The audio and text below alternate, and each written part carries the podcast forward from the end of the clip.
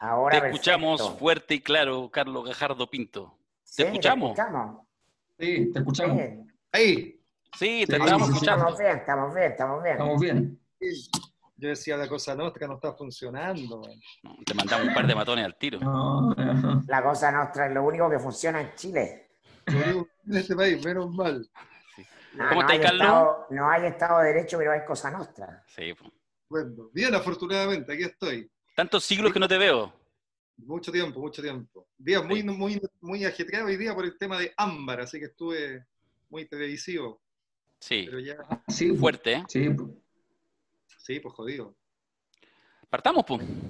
Partamos. Oye, Carlos, yo, yo había reflexionado ya antes esto, pero para ponerlo como conversa, viene ocurriendo algo, eh, yo diría, más grande y bien sintomático, ¿no? El, el viernes habla el presidente eh, y, marca la agenda a menos de 24 horas, porque el sábado en la noche ya estábamos en lo de Araucanía, que independiente del adjetivo o la posición de cada una, es una inédita vulneración del Estado de, de Derecho en términos de eh, ciudadanos ah, eh, buscando recausar el orden por mano propia.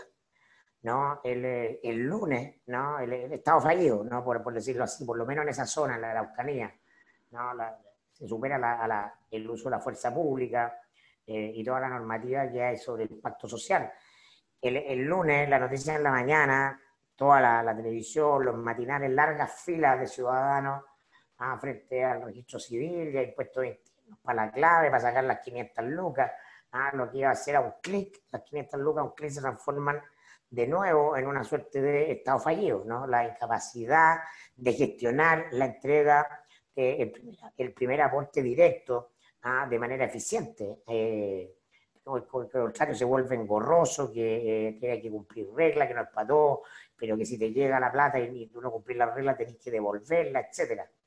¿no? Y ahora, ¿no? más allá de la crónica roja del caso de Ámbar, el caso policial mismo, es una comunidad, un pueblo, Villa Alemana, ¿no? Eh, prácticamente eh, movilizado, ah, como me recordé yo como fuente ovejuna, ¿no? Diciendo nosotros lo dijimos, ah, lo dijimos en todos los tonos, los vecinos tenían los WhatsApp ahí por, este sujeto, etcétera. Y entonces está desbordada la institucionalidad, está desbordado el Estado de Derecho, está roto el pacto social o no, Carlos Gajardo. La promesa que da, hace el Estado de otorgar orden y seguridad a cambio de, de que tú entregues tu, tu poder. O sea, yo lo que creo que hay nítidamente una dificultad para mantener una agenda dirigida de parte de algún...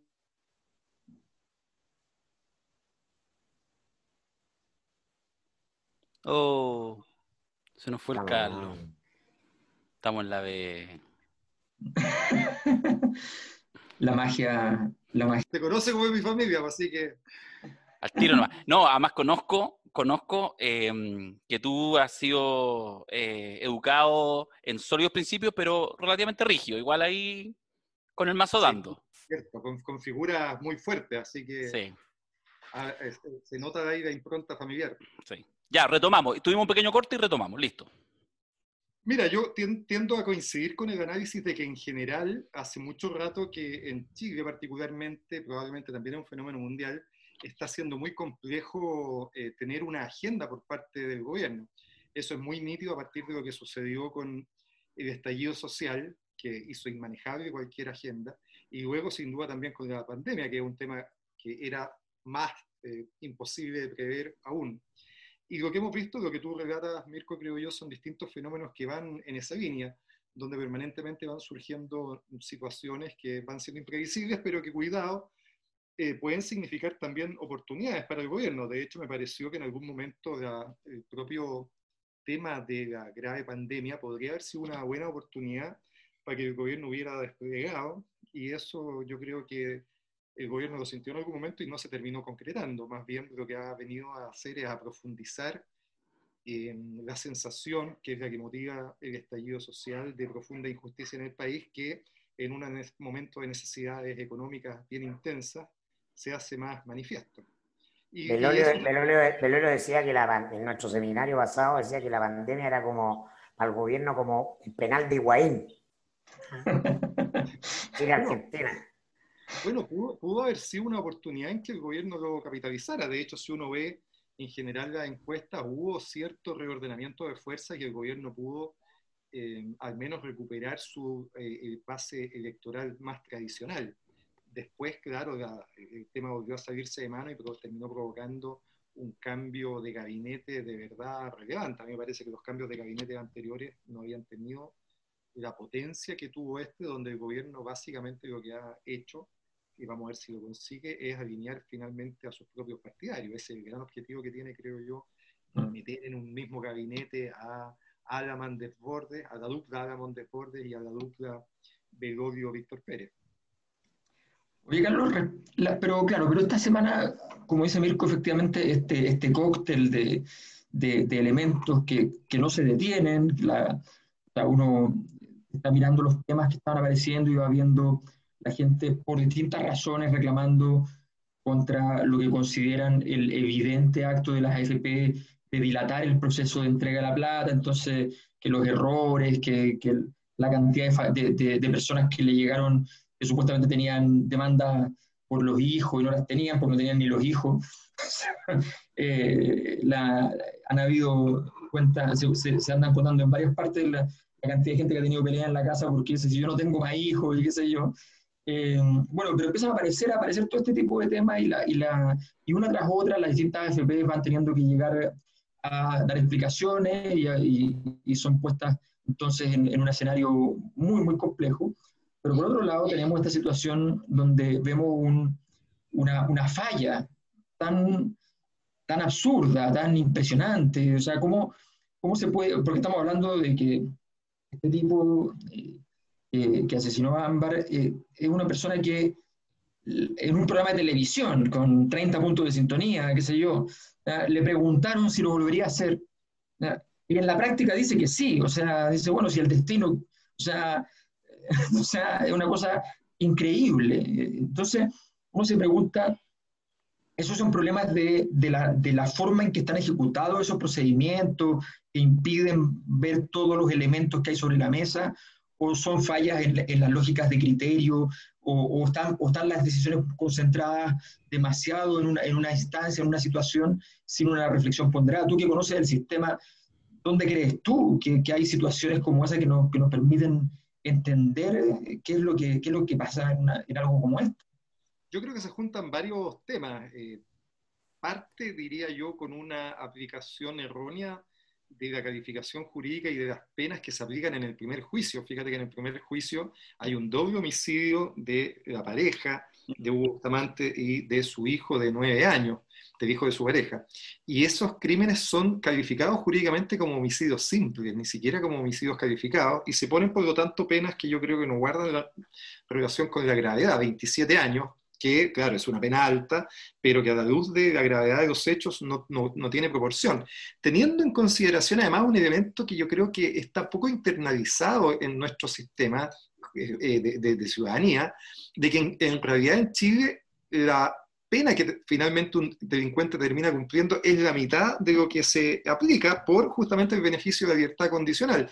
Esto cada cierto tiempo vuelve a la palestra, como por ejemplo sucedió hace algunos meses con Rafael Garay, cuando sale en libertad, que lo habían condenado a siete años y salió en libertad de ocho años y medio. Y la gente se pregunta, bueno, pero no había sido condenado a siete años. Claro, pero en Chile las penas en general, esa es la regla general, se cumplen solo hasta la mitad y luego viene un periodo de libertad condicional, entre comillas, donde en verdad es una libertad pura y simple. La persona tiene que ir a firmar una vez al mes a gendarmería. Entonces ahí hay un primer defecto, diría yo, y luego, por supuesto, me parece que es errónea la resolución que toma la comisión, se ha centrado mucho en una jueza en particular, pero es una comisión de cinco personas, donde eh, dan esta libertad y justo con ese error yo creo que es importante analizar el sistema de por qué sucede esto, y es porque, a mi juicio, tenemos una deficiencia importante en la manera en que nos preocupamos de la reinserción y de las personas que salen desde la cárcel a tener nuevamente libertad, que es un fenómeno ineludible, ninguna, salvo las pre, los presidios perpetuos, todas las demás personas que están en la cárcel van a salir en algún momento y el Estado tiene que preocuparse de que esa salida sea lo menos traumática posible y generar puentes de reintegración para que no se cometan nuevos delitos, no solo velando por el bienestar del ciudadano condenado, sino que sobre todo velando por el bienestar de la ciudadanía en su conjunto. Esa pega que es tan fundamental no se ha hecho históricamente, no se sigue haciendo. Y fíjate que, a propósito de Estado fallido, se, se, dictó una nueva ley recién ahora, en enero del 2019, estableciendo una serie de modificaciones al beneficio de la libertad condicional esa ley estableció que debía dictarse un reglamento para hacerla operativa, sobre todo para preocuparse de lo que te estoy hablando, de los programas, de la reinserción, de los delegados de libertad vigilada. En enero del 2019, ese reglamento todavía no se dicta. Entonces, ahora que hay escándalo, el ministerio rápidamente dice, no, si ya está en Contraloría, lo mandamos, se está afinando, qué sé yo. Un año y medio y un reglamento para aplicar una ley para hacer un poco más eficiente el sistema de la libertad condicional, todavía no entra en aplicación. A propósito de, lo, mismo, Carlos, el, eh, de, eso que tú planteas, por ejemplo, acá hay de, de, mostrar el tema de este reglamento. Yo veía un, un tuit a propósito de la, de la muerte de Ambar, que yo creo que, que, que, además es espantoso porque de alguna manera hay una asimetría en lo que de alguna manera es el discurso, eh, el 2018 feminista, etcétera, el estallido, unos niveles como de conciencia, mayor empatía, etcétera, y, y, esto como que de alguna manera es, como que rescabrajan, como que pareciera que fuera solamente una cascarita. Eh, veía un tuit hoy día en la mañana que, que cuestionaba algo que más masivamente se dice, le fallamos. Mucha gente puso, le fallamos, pero no te vamos a fallar, como te hemos fallado ámbar, como haciéndonos cargo que el tema es más social. Pero alguien, y me gustó, escribía por ahí, decía, me carga eso que pongan, eh, y lo ponía en Twitter, eh, que todos les fallamos, porque cuando uno dice todos, es como decir nadie, y tiene algo de eso. Entonces, eh, ¿qué te pasa a ti que te has metido en varios temas a lo largo de los años, pero particularmente en, esto? bueno, ¿Cuál es tu mirada? ¿Dónde están las responsabilidades eh, de manera más estructural? No me refiero al caso solo de Ámbar, sino esta serie de cosas que son como este lastre pesado que nos impide avanzar a una sociedad más abierta, más democrática, más justa, etcétera. Mira, es que acá volvemos a, tropezar, diría, yo, con la clave que es la confianza en el sistema de justicia de un país. Eh, no es novedad que en Chile tenemos un problema grave con la crisis de las instituciones, pero bueno, concentrémonos en el sistema de justicia. Yo siempre hago referencia a una encuesta que hace la OECD periódicamente, la última que tengo los datos desde el año 2016, donde le pregunta a las personas una cosa muy sencilla, ¿usted confía o no confía en el sistema de justicia de su país? Porque me llamó mucho la atención el resultado porque yo tradicionalmente crecí pensando de que en general las personas estaban discontentas, disconformes con su sistema de justicia en todos los países del mundo, porque en general cuando hay un delito, en general el sistema no te responde, aquí en la que de allí, ¿no? En general esa es la sensación que uno tiene. Pero las cifras son bien eh, impactantes porque hay países más desarrollados, estoy pensando sobre todo los de Europa del Norte, Dinamarca, Finlandia, qué sé yo, donde la respuesta a esa pregunta en el 80% aproximadamente es positiva. Dicen, sí, yo, yo confío en el sistema de mi país. El promedio de OECD, Francia, España, está en el 50, 55. Cuando nos venimos a Latinoamérica, por supuesto, el promedio empieza a bajar, pero países que uno pensaría que en esto están mucho peor que nosotros, como Brasil, Perú y México, mira los países que te estoy nombrando, tienen niveles que andan por el 30. Chile está a la cola con un 15% en esa encuesta del año 2016, antes de post-penta, antes de estallido social. Ucrania es el que viene después de nosotros con un 11%, Ucrania que tiene toda una historia que en hartos aspectos se asemeja a Chile. Ellos tuvieron un estallido social muy relevante y terminaron, terminaron después eligiendo a un comediante como presidente de la República, entre otras cosas, ¿no es cierto? Entonces, eh, yo tiendo a pensar que este tema, que para el sistema de justicia es fundamental, no ha sido eh, aquilatado en cuanto a su gravedad por eh, los propios intervinientes. Yo diría que en general los jueces tienden a ser muy celosos de su autonomía y de su independencia y a evitar que se descritique bueno, probablemente la Fiscalía también cae en eso, y a defender mucho su autonomía y, a decir, mira, nosotros no podemos eh, juzgar para la galería eh, con el people meter, ¿no es cierto?, sino que tenemos que juzgar en base a la ley. De acuerdo, pero eh, no considerar la confianza que la ciudadanía tiene en el sistema judicial es tremendamente peligroso porque genera fenómenos como, uno, por ejemplo, la cifra negra vemos en muy, mucha cantidad de delitos cifra grande de hechos que no se denuncian. El caso de Martín Pradenas, que también puso este mismo tema en el tapete hace algunas semanas, mostró cómo después del caso de Antonia Barra aparecieron ocho mujeres haciendo denuncias semejantes que nunca habían denunciado antes. O sea, te habla de las claras que tenemos un problema de que la gente, cuando no confía en el sistema de justicia, derechamente no acude a él y no mm. efectúa denuncias.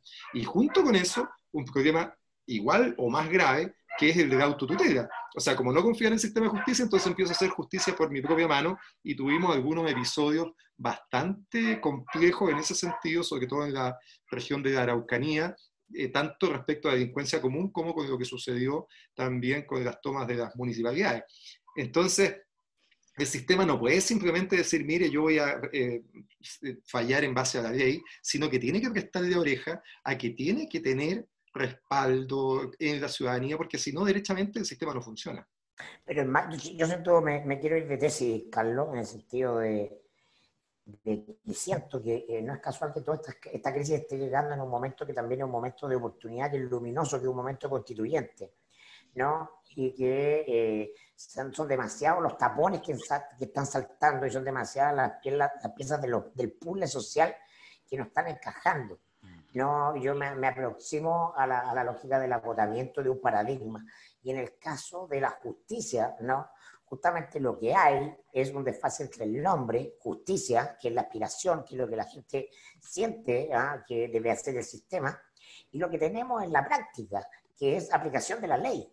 Policías, jueces, abogados, eh, eh, gendarmería, aplican leyes, aplican una, un enjambre ¿no? De normativas de distintos rangos ¿ah? relacionadas entre sí que finalmente terminan siendo burocracias, grandes burocracias pensadas para sociedades simples. Nuestras sociedades fueron simples en el siglo XVII, en el siglo XVIII, XIX, hasta parte del XX, pero en el XXI son complejísimas, son grandes, son multifactoriales. Y entonces eh, creo que llegó el momento de simplificar.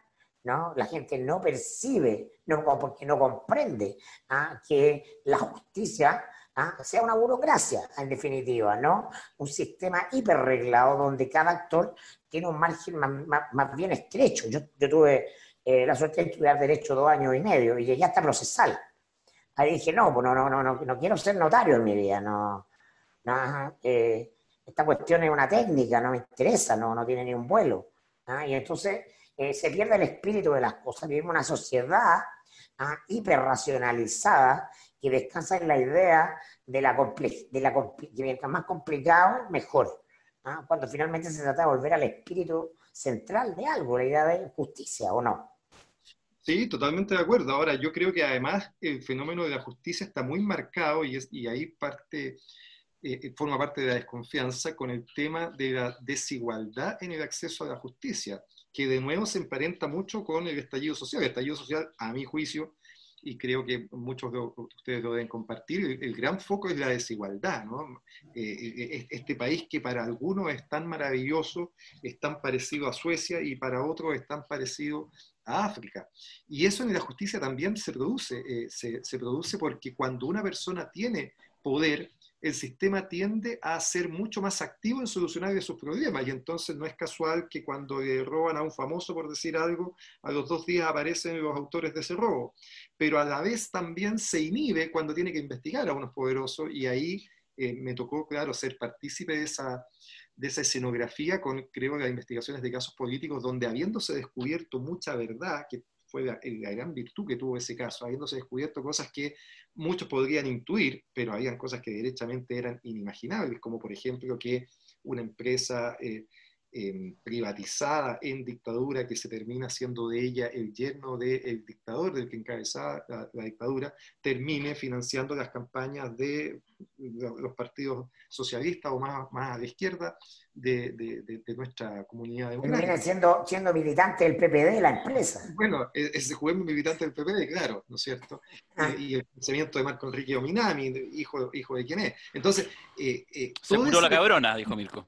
Claro, todo ese descubrimiento que es muy grosero, muy brutal, termina con una sensación real de bastante impunidad, es decir, al final hubo mucha verdad y muy poca justicia. Y, esto para reafirmarte, digamos, de que el sistema eh, tiene un déficit importante de igualdad, eh, que creo yo forma parte de, este, de esta falta de confianza en él. no quiero desaprovechar la pelota que mandaste al centro en el área con el arquero por eh, cualquier parte para tratar de, meterla adentro. Eh, Carlos está invitado como expositor a nuestro próximo seminario Si Piñera pasa agosto 2, ¿no? donde hablamos básicamente de, no solo de la, de la persona del presidente, sino de la institución presidencial. Y yo lo toqué en mi exposición anterior, ¿no? Cómo en los casos de placas políticas operó a un acuerdo tácito para no tocar a, los, a la presidenta y a los expresidentes. Y en el caso de Bachelet era muy evidente que existía una hebra directa de financiamiento irregular de una precampaña que además era ilegal. ¿no? En el caso de Piñera lo mismo, justamente con las platas de Sokimich y también en el caso de Frey, de la campaña del 2009. Entonces, para dejarla votando ahí, ¿no? La institución presidencial como muestra de ese poder sacrosanto, de, ese, de este poder monárquico que está en nuestro imaginario y que a la élite, a los grupos de poder, eh, les da un dolor de guata, un vértigo, solo pensar ah, que puede haber un juicio, que se investigue ah, a un presidente o un expresidente, ¿no? Porque eso simplemente es un paso al abismo. Sí, absolutamente de acuerdo con eso. Con eso. O sea, em, por eso yo te, decía que me parecía que, que, ese fue un descubrimiento bastante impensable. En general, en el imaginario, existía esta conciencia de que el empresariado financiaba más bien a partidos y a candidatos de la centro derecha y eso eh, uno lo podía constatar porque efectivamente cuando tú salías a la, a la calle en época de elecciones, el despliegue de palomitas era mucho más profuso con ese tipo de candidatos. Y por lo tanto el, descubrimiento de que si bien no, no era parejo ese, ese reparto, pero también abarcaba de manera muy importante a eh, corrientes que se supone son más progresistas, yo creo que ese fue un quiebre muy importante que terminó de quebrar la confianza en esas fuerzas, diría yo, como efectivamente promotoras de cambios relevantes, porque no hay desayuno gratis y acá no es que ese financiamiento fuera de simpatía, sino que tenía que ver con finalmente compromisos de no afectar tanto los propios intereses, que tienen que ver con reformas laborales, tributarias, en el caso de SQM con no afectar las concesiones mineras que se habían... La ley de pesca, las pesqueras involucradas, etcétera, claro. Eh, o sea, el entramado fundamental. Y yo tiendo a pensar que... Agua Andina, el, senador Saldívar, el ministro del Interior, con, a, la, a, la, a las empresas que, que son de, privadas de agua.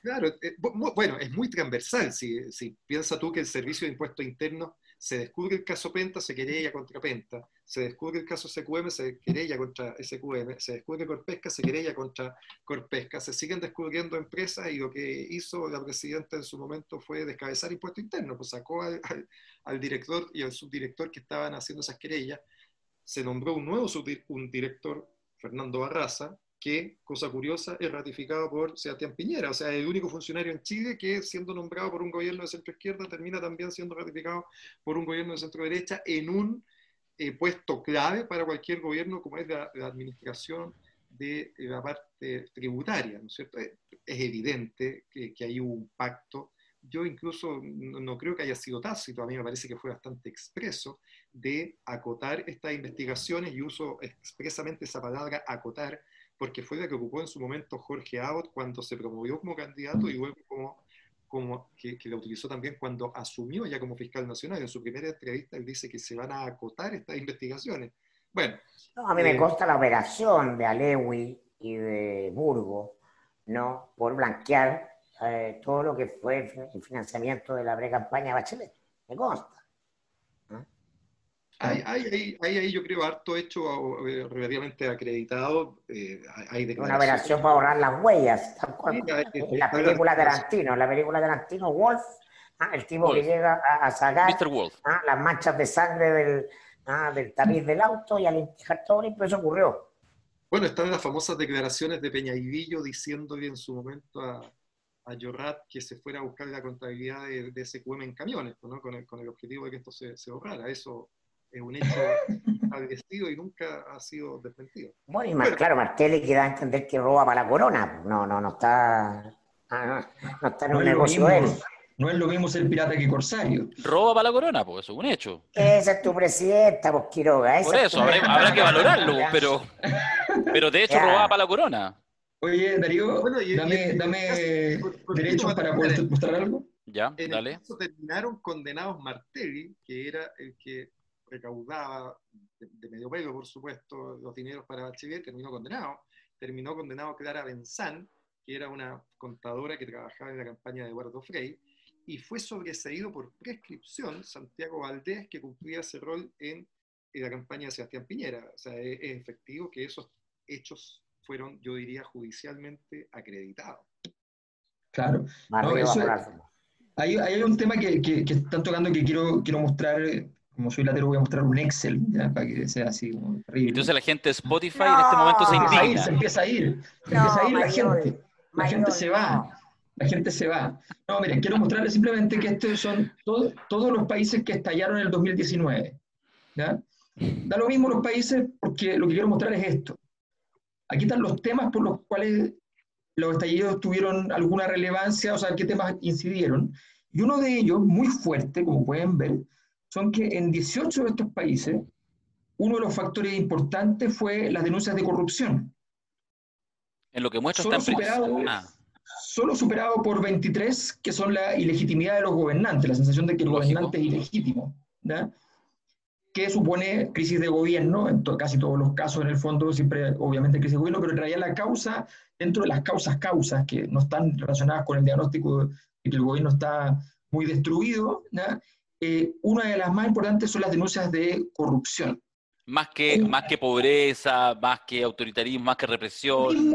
lo mismo que desigualdad para, decir, para ser bien honesto, 17 desigualdad y 18 corrupción.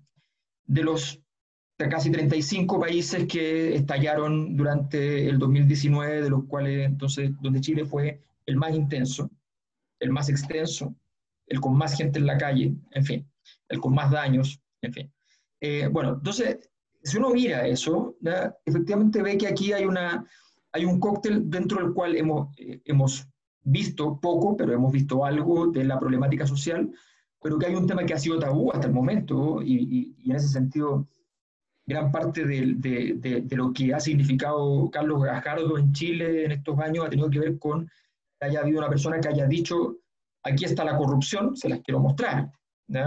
Y yo le recordaba el otro día a Darío que hicimos una grabación por el tema de, un seminario sobre ópera, qué sé yo, yo le contaba que una vez conversando con, porque Carlos Gajardo no sabe que en una ópera que yo hice que se iba a estrenar y qué sé yo, que se censuró, él era personaje. ¿no? Entonces, entonces, resulta que en, en, esa, en, esa, eh, en esa obra se narra el juicio de Penta como un partido de fútbol. Y se narra como un partido de fútbol porque una persona en la calle me puso a conversar y me dijo, oye, estoy muy impactado con lo que pasó el, el otro día, yo lo vi por la tele, para mí yo me preparé como para ir a ver un partido de la selección, me dijo. Eh, era como un clásico contra Argentina. Absolutamente. Y yo sabía que podíamos ganarlo. Esa sensación es muy potente porque refleja el ansia, la necesidad, el, el, el de justicia en el fondo. Está detrás de, todo esto y por eso los 30 pesos, que no son 30 pesos, digamos, son efectivamente lo que queramos. Son 30 años, pero son muchas otras cosas. Entonces, yo creo que ahí hay un, hay un símbolo en el tema de la corrupción y, y obviamente la, la, pregunta, más o menos todos entendemos la respuesta, pero tú la has podido, has podido ver los bordes, la textura de esa respuesta. ¿eh? ¿Y por qué la corrupción no logra llegar como tema a, a tener un juicio justo?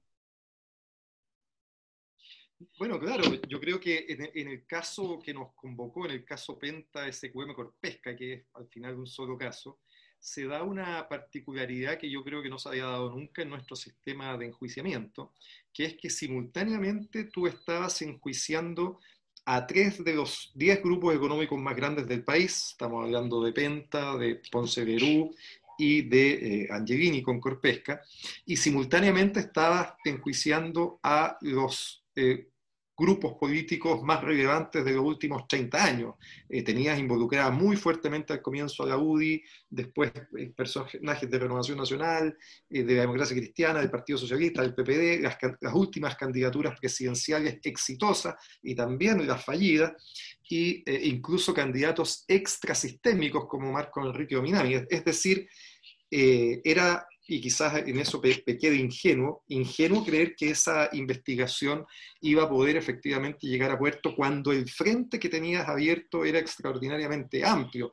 llegó, a puerto, llegó a puerto en Brasil, llegó a puerto en Perú, ¿ah? o mecanismo. Pero, pero yo, Está, bien, yo, yo eh, eh, eh, entiendo que cada país tiene particularidades, pero, pero en Brasil, por ejemplo, estaba circunscrito a, un par de empresas, digamos, ¿no? Y probablemente no, no, no era abanico político completo. De hecho, hubo ahí parte del espectro político que terminó siendo muy ganancioso con los temas de corrupción, que terminaron provocando en un efecto colateral indeseable, diría yo, que es que apareciera un populista que capitalizara esos votos y terminara siendo el actual presidente de la República con resultados bastante complejos respecto a la conducción del país. Eh, lo que digo es que efectivamente cuando se genera un fenómeno de estas características, el disparo, la pelota termina saliendo para cualquier lado y eh, uno de los riesgos es, por supuesto, eh, la aparición del populismo. A mí me gusta más, claro, soluciones que han habido en otros países, probablemente en Francia, donde uno también la, explicación a la elección de Macron puede verla en lo que sucedió también con los escándalos políticos financieros que eh, no, no, en la magnitud, pero, pero que afectaron de la misma manera a los partidos políticos gobernantes y que provocaron una eh, elección de una fuerza eh, razonable y que no estaba involucrado en actos anteriores. Y si uno hace el análisis de España, la situación también es parecida en cuanto a que afectó básicamente al Partido Popular, eh, la investigación, ¿no es cierto?, de, de, de, Barcena y qué sé yo, y terminó dando un giro completo para que volviera el Partido Socialista a hacerse cargo del, del poder. O sea, no es novedad que en distintas latitudes, en Latinoamérica muy fuerte con Odebrecht, pero también en Francia y también en España, eh, las investigaciones de corrupción han significado movimientos profundos, en algunos casos eh, de, manera positiva, en, el sentido... de, así porque un presidente terminó en la cárcel. claro, por, recibir, un departamento de soborno. Sí, claro, por supuesto. Pero, pero ahí diría yo, la y, que también tiene una explicación, ¿no? Tiene una explicación de que al final Lula y su eh, grupo, eh, su, partido, el Partido de los Trabajadores, se jugó frontalmente y hasta el final por incluso ser candidato, solo al final levantaron un candidato que hiciera el contrapeso a Bolsonaro, siempre minimizaron la posibilidad de que Bolsonaro saliera electo y el resultado es que hoy día eh, tenemos a Bolsonaro de presidente en Brasil en un gobierno que ha tenido tremendísimas complicaciones justamente con la pandemia por su manejo populista en general de las decisiones. Yo, yo, yo esperaría unos años para que hagamos la evaluación de, de Lula, digamos, no, no, no esperaré informarme por una serie de Netflix, solo digo eso, así que quiero volver a Chile, ¿ya? Independiente que pueda hacer. No, pero tenemos un desacuerdo en esto. Sí, tenemos un desacuerdo, pero, pero parcial. Los buenos y los malos. La derecha es corrupta, los otros no. a veces sí, a veces no. No, la derecha siempre. La derecha, bueno, claro. Ok, pongamos las pruebas. La etiqueta, la etiqueta, la etiqueta yo creo que es un hecho que con lo que se ha conocido, la actuación de Moro deja mucho que desear. Yo era un gran, sí. Eh, un gran eh, partidario de la manera en que el sistema brasileño, porque Moro es uno de los que forman ese sistema, allá la Fiscalía también hizo un trabajo muy potente, mm. y tribunales de justicia superiores que avalaron el trabajo que se había hecho. Pero lo que se ha sabido respecto luego a Sergio Moro, a mí me parece que desacredita todo el trabajo que hizo, y sobre todo la, torpe decisión de haber aceptado eh, un ministerio del gobierno. Bueno, justo sobre eso, me interesaba que es en realidad el, eh, no, no, no, podía pasar este podcast sin, sin planteártelo, y es una pregunta de esas preguntas que obviamente en la primera línea no tienen respuesta, porque para eso tendría que hacerle la pregunta a tu almohada, ya tendríamos que incorporar al podcast a tu almohada, porque bueno, Carlos Gajardo, un hombre serio, un hombre que viene el derecho, un hombre riguroso, pero, pero creo que hay una cosa subsidiaria que puede salir, me refiero al caso Penta. El, otro día hablamos y, no sé, nos salió esta idea de que en Chile parece que mm, como que la máxima aspiración que uno puede tener es ganar las medidas cautelares. ¿ah? Ese, es como, ese es como el máximo. Lo, comentamos a propósito del caso Martín Pradena, donde se genera en 48 horas un incendio país del miércoles hasta el viernes, entre que se corrige lo de la primera instancia hasta que la Corte de Apelaciones, de manera bastante evidente, le pone un poquito sensatez al asunto. Eh, y efectivamente eh, explosión el día miércoles y 48 horas después, alegría, satisfacción por la medida cautelar. Y, no deja de ser una metáfora interesante. Entonces, y ahí lo hablamos en su minuto, que algo similar pasó con el tema de Penta, porque Penta tuvo una gracia. Yo creo que para muchos, dentro de todo, dentro de toda la mierda, igual se ganó. Y se ganó porque el partido al cual se refería eh, Alberto fueron esos juicios en que estuvimos muchos, miles, si no millones de personas todos los días en la mañana viéndote, a ti, a tus colegas y, a la contraparte también, hasta que finalmente se logró la imagen que yo creo que es la que nos queda, que es de los eh, Carlos eh, Lavín y Delano entrando a, mm, no a Capuchino, al, anexo, al Capitán Javer, donde, yo también estuve, quiero decirlo, quiero confesarlo. Pero otro día contaremos de eso. Eh, mm, justicia militar, así es la vida. Y y eso marcó algo en sí mismo. Entonces, lo que la pregunta es, eh, digo que obviamente no te quiero pedir la motivación profunda, pero yo creo que tú también entiendes que una cosa es el derecho, eh, como la aplicación de las leyes, ¿cierto? Pero que el derecho, más allá de la aplicación de las leyes, tiene implícito el sentido de la justicia. ¿Cómo tú has vivido desde ese momento en que fuiste, lo dijo muy bien Alberto, un justiciero, ¿ah? independiente que tú estuvieras aplicando el derecho, pero que hay algo más y tú eres un hombre que desde el derecho también piensa filosófica y sociológicamente, y ahí hubo algo más. ¿Cómo lo ves desde ese minuto, ese tránsito que te ubica, por ejemplo, hoy día como alguien entrevistado en el, caso de, la chica asesinada? O sea, hay un continuum de algunos que, bueno, tratan de hacer algo para no ser parte de los que podríamos haber hecho más. Es un poco lo que te quería como, como preguntar, ¿cómo, ¿cómo lo veís y cómo, cómo lo ves en la medida que también va pasando el tiempo, lo que pasó con el caso Penta?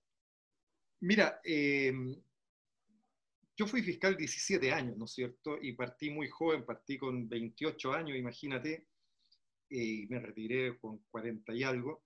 Y por lo tanto hice una carrera en cierto sentido ascendente, pero no solo en cuanto a que fui adquiriendo mayores responsabilidades, sino que además el nivel de causas que fui conociendo cada vez también fue ascendentemente más relevante. Y eh, a partir del año 2010, eh, mi especialidad fue directamente los delitos de carácter económico y de corrupción. Yo en el año 2010 asumo una jefatura, la, jefatura de Ñuñoa y Providencia, que es una fiscalía muy trascendente porque se ubican muchos servicios públicos relevantes y por lo tanto es la jurisdicción donde se puede investigar mucha corrupción. Y el último caso que investigué que no fuera de este tipo es el caso justamente de María del Pilar Pérez, otro homicidio múltiple que conmocionó. La Quintrala. Claro, la, conocida como la Quintrala. Y del 2010 en adelante, sucesivamente fui investigando casos de corrupción en distintos órganos del Estado. Me tocó llevar adelante el caso Fragatas, que tiene que ver con corrupción en la Marina, con el caso de corrupción en la CNA, en la Comisión Nacional de Acreditaciones, vinculado a las universidades donde se pagaba por obtener acreditaciones que a su vez servían para obtener el crédito CAE. Me tocó investigar corrupción en la JUNAEP, y me tocó investigar corrupción en el Servicio de Impuestos Internos, que es la última investigación que deriva al mm. caso Penta. Y, en, y lo que hicimos en todas esas investigaciones fue establecer una fórmula de trabajo, que yo creo que es la única manera en que uno puede realizar este trabajo, que consistía en buscar elementos claves para poder configurar los casos de corrupción correos electrónicos, cuentas corrientes, contabilidades, etc. Y, y, a eso darle una estructura jurídica vinculada a delitos como soborno, cohecho, fraude al fisco y lavado de dinero. Y yo diría que eso nunca tuvo ningún inconveniente porque las investigaciones nos permitían acreditar hechos que eran aceptados por los tribunales de justicia y se dictaban las respectivas condenas en las penas menores que tiene nuestro sistema para esto. Acá nos aplican las penas que tienen las economías emergentes asiáticas de 30 años cuando te descubren robando plata de Estado. No, teníamos penitas que iban y que con suerte llegaban a los 5 años, pero que implicaban reproche social, rehabilitación, recupero de dinero para el Estado. Y por lo tanto, lo que te quiero decir con esto, a propósito de la calificación de justiciero, es que lo que hicimos en el caso Penta fue exactamente, y esto cualquier abogado que conoció las, casas, las causas previas, y que son varios de los que participaron luego en el caso Penta, podía leer lo que nosotros íbamos a hacer, porque hicimos exactamente lo que hicimos en el caso Fragata, exactamente lo que hicimos en el caso de la CNA, en el caso Junep y en el caso Impuesto Interno.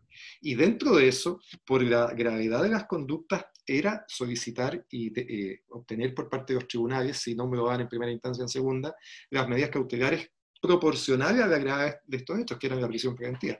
Digo eso porque hubo, ha habido siempre mucha literatura interesada, ¿no? De, hablar de que nosotros hicimos una especie de show con esto, ¿no? Y, de extremar la necesidad de las medidas cautelares, cuando fue exactamente lo mismo que habíamos hecho en toda nuestra trayectoria anterior respecto a medidas cautelares, y que son las medidas cautelares que se aplican para cualquier delito grave, es decir, nadie se cuestiona cuando a un eh, ladrón suelo de La Pintana, Cerro Navia o cualquier comuna eh, no del sector oriente, ¿no es cierto?, se le pone directamente en prisión preventiva cuando comete algún delito.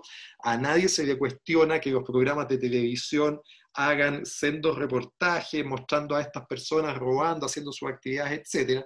Mm. Pero en cambio, cuando nos detenemos a que eh, se piden estas medidas cautelares intensas a gente de bien, a gente, ¿no es cierto?, de eh, otras comunas, de las comunas del sector oriente, o cuando una audiencia de ese tipo es televisada, entonces no, entonces eso ya atenta en contra de la presunción de inocencia, no se respetan las garantías, la fiscalía está haciendo un show. A mí me parece que todo ese argumento, todos esos argumentos pecan en primer término de mucha falta de consistencia, de mucha incongruencia en cuanto a que si vas a criticar eso, bueno, parte lo criticando, ¿no es cierto?, con los programas eh, el 1, 2, 3 y qué sé yo, que, que muestran con mucha nitidez toda la actividad policial previa y eh, la aplicación de la prisión preventiva, que en general, incluso respecto de delitos bastante menores, ahora eh, en, el caso del estallido social o en el caso de la pandemia, se han dictado con mucha fuerza prisiones preventivas con delitos con penas mucho menores. Entonces, a mí me parece que toda esa discusión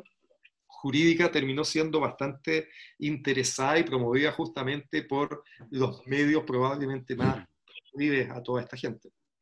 Hoy una, yo creo que ya estamos a punto de, de cerrando porque estamos con los tiempos jodidos, pero, pero yo creo que hay una cosa que me gustaría plantearte como última pregunta y probablemente pasa un poco lo que te pasó con Darío, que, que podrás contestar lo que puedas, obviamente, ¿no? Pero yo pienso lo siguiente, que, que, son una cosa que otra vez hago uso de lo que dijo Alejandra Matus y lo, lo uso respecto a lo que estás diciendo tú. Ella dijo, en realidad lo que yo hago es periodismo uno. El problema es que hay muchos periodistas que no hacen periodismo uno cuando ejercen, eh, que eh, informarse del caso, buscar los datos, qué sé yo. De alguna manera lo que tú estás explicando es que tú haces fiscalía uno, ¿ya? O sea, como fiscal decía, bueno, mi trabajo, mi trabajo, la definición de mi trabajo es que yo soy el órgano persecutor, busco aquellas pruebas que puedan incriminar a la persona que está siendo investigada, y esa es mi pega, ahí hay un defensor que va a estar a cargo de lo contrario, muy bien, fantástico, yo, hago mi pega. ¿ya? Y tu pega, yo me recuerdo los casos que tú has estado, que son esos que tú señalas, y varios más, todos los casos que, donde hubo éxito, o sea, donde se llegó a cosas, a veces a, a algo, en casos donde normalmente no se llegaba a nada, y a veces a mucho. ¿ya? Em, entonces, y, ese, y, digámoslo así, a ser bien honesto, ese es tu currículum de un tiempo en la fiscalía que termina contigo con una operación que todos la veíamos por fuera y por dentro, porque con los amigos que uno tiene, el mundo del derecho, le diciendo, no, ya le están haciendo el cerco, lo están enredando, ya, entonces, eh, y finalmente terminas yéndote. La pregunta que te hago, y esto es lo capcioso de la pregunta, por eso sé que puedes, puedes desentenderte de aquello, em, ¿qué caso de esa magnitud, de esa importancia, de ese talante, tuvo, por ejemplo, es solo un ejemplo, el fiscal Abbott para llegar arriba, a la cima. ¿Cuál es el caso emblemático en el cual uno dice, ya, pero con esa investigación, porque eso también pasa, que de repente una investigación explica todo, una gran obra, un escritor, uno dice, bueno, le perdonamos todas las demás, no pasa nada. Eh, pero bueno, ¿cuál es su caso emblemático de fiscalización? Donde uno dice, ah, aquí uno vimos a este investigador sacando a relucir una cosa muy difícil, muy, muy difícil de llevar, enfrentando los poderes, en fin. ¿Hay algo que puedes decir tú? No, no, no existe la, la, trayectoria en general de Abbott como fiscal regional es una trayectoria bastante normalita, regular, no hay nada que uno pueda destacar mucho. Tuvo en algún momento... eso es lo que lo hace perfecto. Exacto, tuvo en algún momento investigaciones ah. justamente vinculadas a, a, asignaciones parlamentarias, lo recordarán, eh, y ahí Mm. tenemos una condena a Maximiano Errázuriz y a suspensiones respecto a otros parlamentarios. Pero evidentemente lo que el Parlamento estaba buscando en esa época precisa, piensa tú que el caso Penta explota el año 2015, la audiencia a la que ustedes hacen referencia, este partido de fútbol, es en marzo del 2015, y el plazo de Saba Chaguán vencía y por lo tanto asumió el nuevo fiscal nacional a en diciembre del 2015, o sea, al final el, el- el periodo fue bastante breve, de nueve meses en que la causa se pudo eh, investigar, diría yo. Y por lo tanto fue bastante expreso que el Parlamento, el Congreso, el Senado, que era el que tenía que nombrar al nuevo fiscal nacional, hizo un acuerdo transversal que a todos les convenía.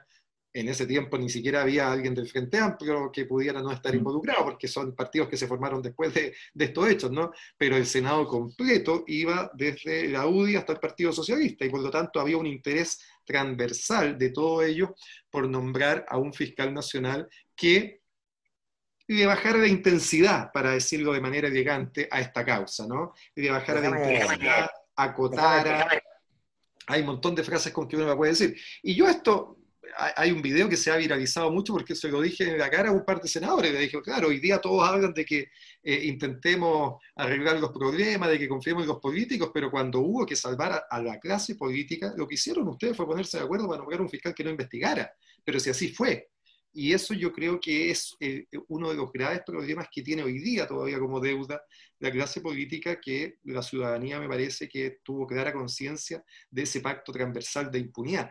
Que a la luz, yo obviamente cuando renuncié, renuncié con, con una dosis importante de frustración, ¿no? de derrota, de haber dicho, y, y así lo manifestamos en una carta que, que suscribimos con la renuncia, reconocíamos una derrota interna dentro de la institución de no haber sido capaces de convencer de que la posición correcta era avanzar hasta el final con estos casos.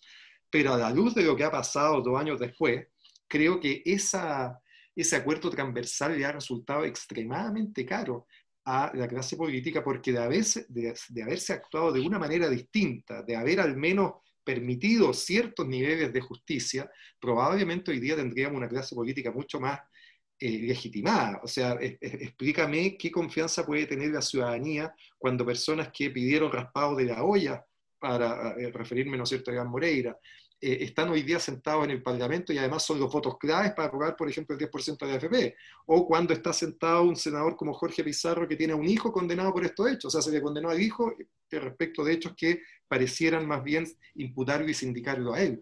Entonces, eh, tenemos todavía un problema ahí, esos cadáveres en el armario, y tiendo a pensar que la solución que se adoptó, que en algún momento le- les debe haber parecido perfecta, hoy día le está resultando bastante cara.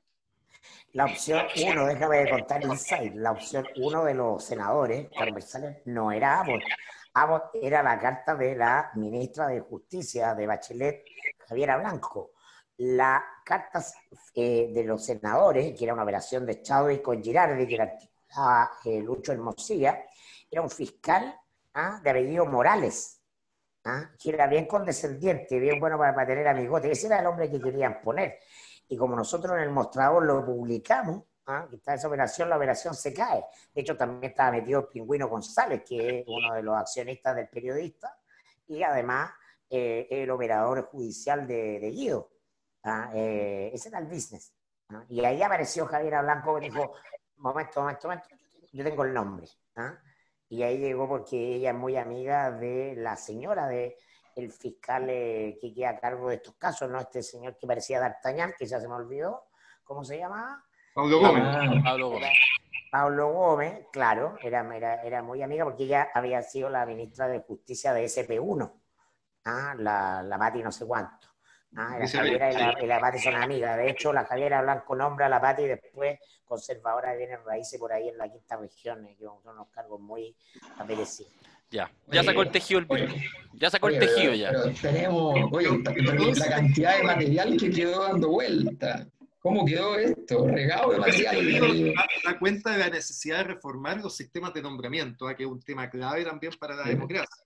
Lo hemos visto en los últimos días también con el nombramiento de- del nuevo eh, mi- ministro de la Corte Suprema que fue rechazado, que en general tenemos un sistema de nombramiento muy opaco, Pésimo, donde no se entiende bien la manera en que se eligen a las personas y donde más que los méritos pareciera importar eh, los compromisos que se adoptan y los apoyos que se tienen de manera previa. Es una de las cosas, yo creo, que en el ámbito que a mí me toca, que es la justicia, debiera ser prioridad en una nueva constitución.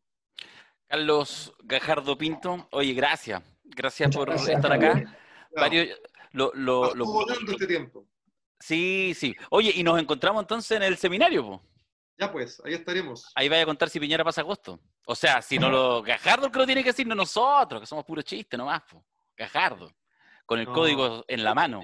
Obviamente, digo, yo que, y me parece que es una buena cosa que los presidentes cumplan sus periodos, no, no, no fauden con que va- van a haber... eh, Pucha. Ya, lo voy a mutear, te voy a mutear, te voy a mutear. ah, presidencia.